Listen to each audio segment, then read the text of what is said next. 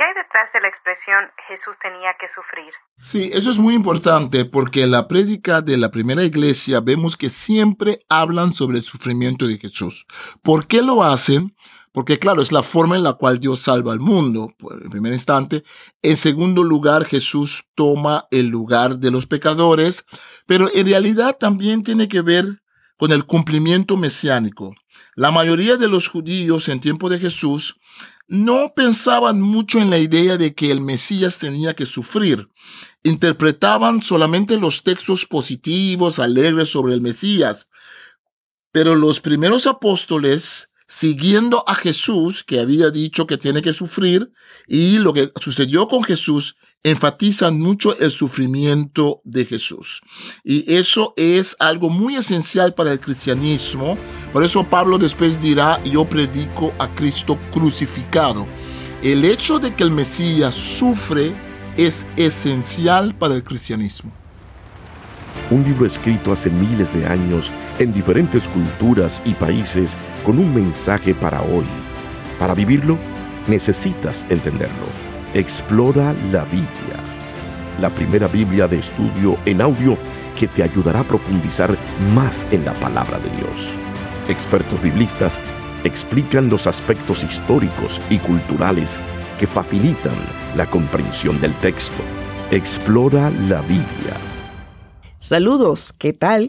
Les habla Lloyd Ortiz, directora del Servicio de Publicaciones en Español, y estamos en un nuevo episodio de Explora la Biblia. Estamos explorando el libro de los Hechos y ya vamos a entrar al capítulo 3. Me acompaña el doctor Marlon Winnet. Y aquí vemos que comenzamos con una curación. Ya Pedro comienza a hablar en el nombre del Señor Jesucristo, ¿no? Y esto es una de las primeras cosas que vemos en este capítulo y otro discurso, ¿cierto? Sí, y ya habíamos visto en Lucas, el Evangelio, el primer tomo, que Jesús había enviado a los discípulos a predicar, a sacar demonios y a ungir a los enfermos con aceite.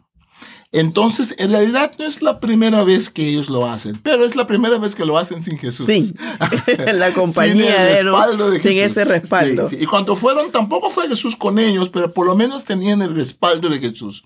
Ahora vemos que por el poder del Espíritu Santo, tienen coraje para hacerlo, valentía, en una forma que uno no pensaría de ellos si uno lee los, primeros capítulos de Hechos, ¿no? Primer capítulo donde tenía mucho miedo, se escondían y todo eso. Entonces, eh, en el nombre de Jesús, sana al cojo.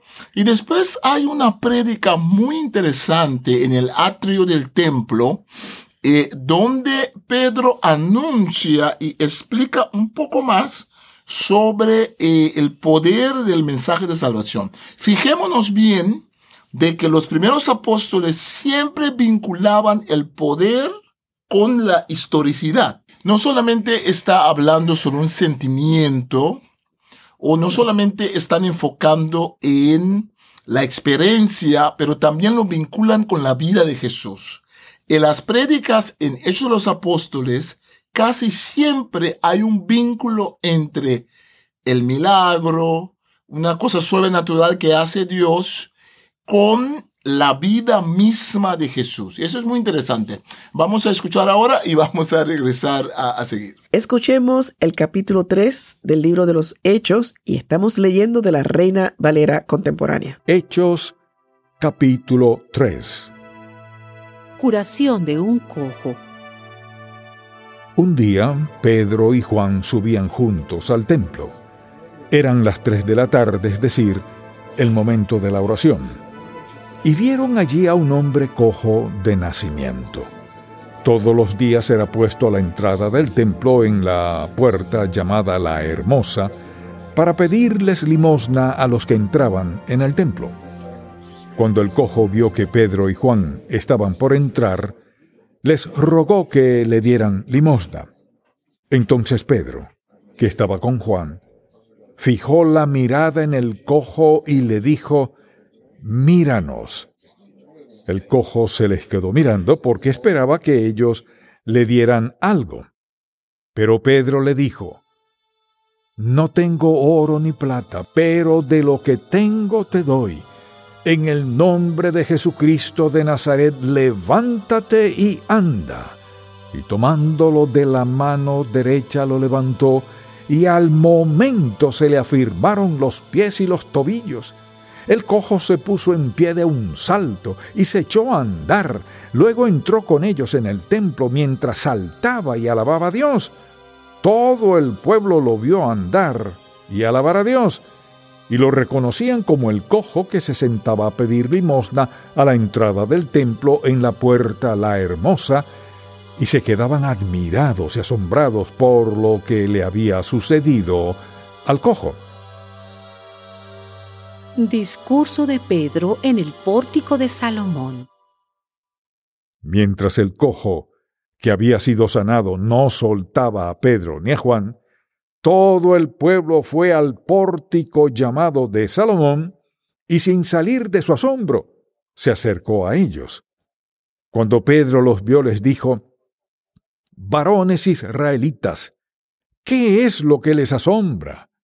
¿Por qué nos ven como si por nuestro poder o piedad hubiéramos hecho que este hombre camine?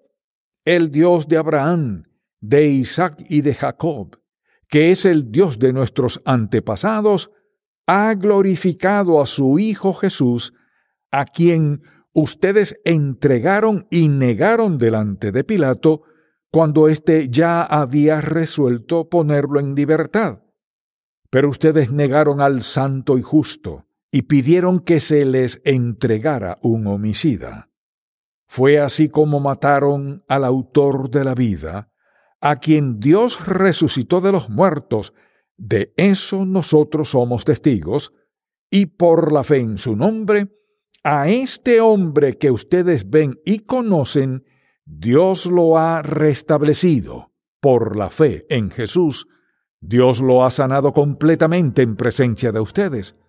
Hermanos, yo sé que tanto ustedes como sus gobernantes lo negaron por ignorancia pero Dios cumplió de esta manera lo que ya había anunciado por medio de todos sus profetas, es decir, que su Cristo tenía que padecer. Por lo tanto, arrepiéntanse y vuélvanse a Dios para que sus pecados les sean perdonados y Dios haga venir sobre ustedes tiempos de alivio y les envía a Cristo Jesús, que ya les fue anunciado. Es necesario que el cielo reciba a Jesús hasta el momento en que todas las cosas sean restauradas, lo cual Dios ya ha anunciado desde los tiempos antiguos por medio de sus santos profetas. Porque Moisés dijo, El Señor su Dios les levantará un profeta de entre sus hermanos, como me levantó a mí. Ustedes deben atender a todo lo que Él les diga. Todo aquel que no escucha a ese profeta será eliminado del pueblo. Porque todos los profetas, a partir de Samuel, han hablado de estos días y los han anunciado. Ustedes son los descendientes de los profetas, son herederos del pacto que Dios hizo con nuestros antepasados cuando le prometió a Abraham, en tu simiente serán bendecidas todas las naciones de la tierra. Cuando Dios resucitó a su Hijo, en primer lugar, lo envió a ustedes para bendecirlos y para que cada uno de ustedes se convierta de su maldad. Acabamos de escuchar el capítulo 3 de Hechos de los Apóstoles. Y aquí hay muchas cosas todavía que, que podemos sacarle un poquito más de juguito. Por ejemplo, doctor Winnet, me llama la atención en el versículo 13 que habla de que ha glorificado a su Hijo Jesús. En el Evangelio de Juan ah, eh, se mencionaba mucho la glorificación. ¿Estamos en el mismo, significa lo mismo, tiene la misma connotación o es diferente esta referencia que hace Lucas? Sí, ah, hay una diferencia en Lucas. En Lucas y Hechos de los Apóstoles, la palabra glorificar aunque siempre significa, hay un primer significado que todos manejan, en Juan incluía el sufrimiento de Jesús. En Lucas no.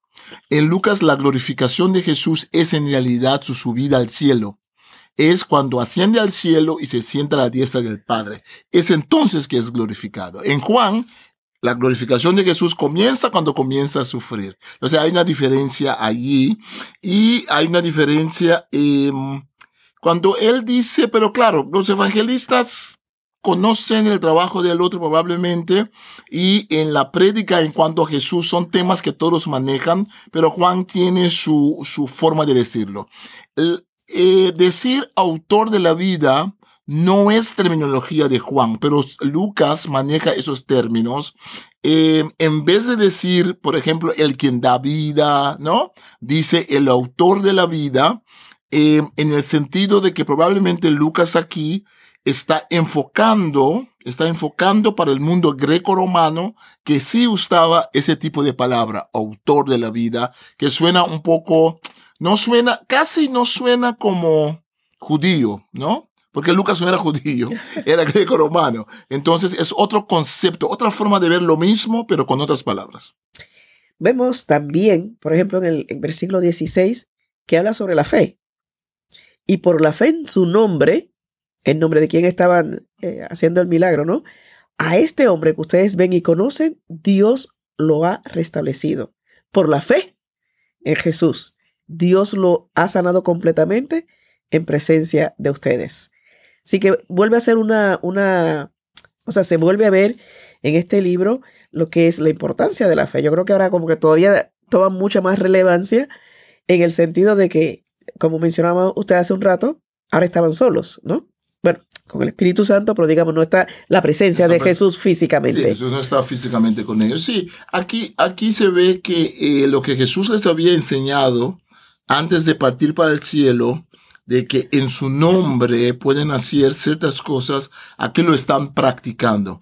Recordemos que eso de en el nombre de, hay que cambiar un poco nuestro pensamiento. Para nosotros, el nombre es algo un poco abstracto, ¿no?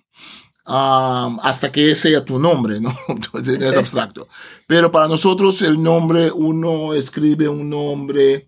Para ellos el nombre es la persona misma en realidad, ¿no? Es algo mucho más eh, místico, mucho más vivencial. Em, no sé, no sé, en muchas, muchas culturas hay ese, ese, ese, esa, ese, esa costumbre de que no se puede divulgar parte del nombre. Porque la, la gente piensa, si tienes mi nombre, puedes hacer un acto de hechicería con mi nombre. Tenemos que pensar que en el tiempo de Jesús así es como pensaban ellos. El nombre es la persona. Entonces cuando nosotros decimos hacer algo en el nombre de Jesús y después Lucas nos lo va a decir narrándonos la historia de los que querían sacar demonios y lo querían sacar en el nombre de Jesús quien Pablo predica. Y los demonios le da a puro palos y les dice, conocemos a Pablo y conocemos a Jesús, pero a ustedes no conocemos. Entonces, usar el nombre de Jesús no es como mucho, mucha gente piensa hoy en día, es también creer en él. El nombre no es mágico, el nombre está expresando un vínculo con la persona de Jesús. Excelente. Muy, muy interesante esta explicación. Y acá creo que rescatamos, o mejor dicho, enfatizamos el versículo 16 para hacer un cierre, ¿no? De, de este capítulo. Cuando Dios resucitó a su Hijo, en primer lugar lo envió a ustedes para bendecirlos y para que cada uno de ustedes se convierta de su maldad. Esto sigue vigente hasta el día de hoy. Sí, y eh, es en esta prédica, si leemos todo el capítulo, que vemos que eh, Lucas aquí, o Pedro en este caso, comienza a hablar sobre Jesús, lo que ha hecho Jesús, pero le vincula con los profetas del Antiguo Testamento y lo vincula con la historia de Moisés. Entonces, de, porque todos los profetas a partir de Samuel han hablado de estos días. Vemos el vínculo con la historicidad. Lo que ha pasado en el Antiguo Testamento tiene influencia hasta ahora. Y esto, lo que está pasando, es el cumplimiento. Antes de concluir este capítulo, me voy a permitir ir un poquito más atrás al versículo 18, donde dice que Cristo tenía que padecer.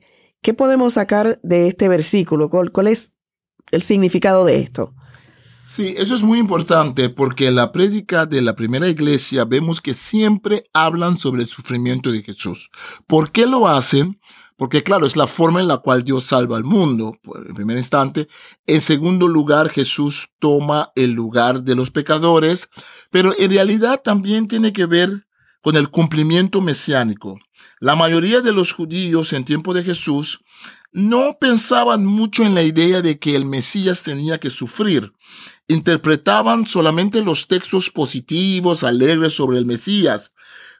Pero los primeros apóstoles siguiendo a Jesús, que había dicho que tiene que sufrir, y lo que sucedió con Jesús, enfatizan mucho el sufrimiento de Jesús. Y eso es algo muy esencial para el cristianismo. Por eso Pablo después dirá, yo predico a Cristo crucificado. El hecho de que el Mesías sufre es esencial para el cristianismo. De esta manera concluimos con el capítulo 3 del libro de los Hechos de los Apóstoles en Explora la Biblia, la primera Biblia de estudio en audio con el texto de la Reina Valera contemporánea. Gracias por escucharnos. Bendiciones. Los espero en el próximo episodio. Si usted se ha perdido alguno de los episodios anteriores y las temporadas anteriores de Explora la Biblia, le invito a que nos visite en vivelabiblia.com. Allí no solamente encontrará todos los episodios que tenemos hasta este momento de Explora la Biblia, sino también muchos otros recursos y otros podcasts que sabemos que serán de bendición para su vida. Muchas gracias un libro escrito hace miles de años en diferentes culturas y países con un mensaje para hoy. Para vivirlo, necesitas entenderlo. Explora la Biblia, la primera Biblia de estudio en audio que te ayudará a profundizar más en la palabra de Dios. Expertos biblistas explican los aspectos históricos y culturales que facilitan la comprensión del texto. Explora la Biblia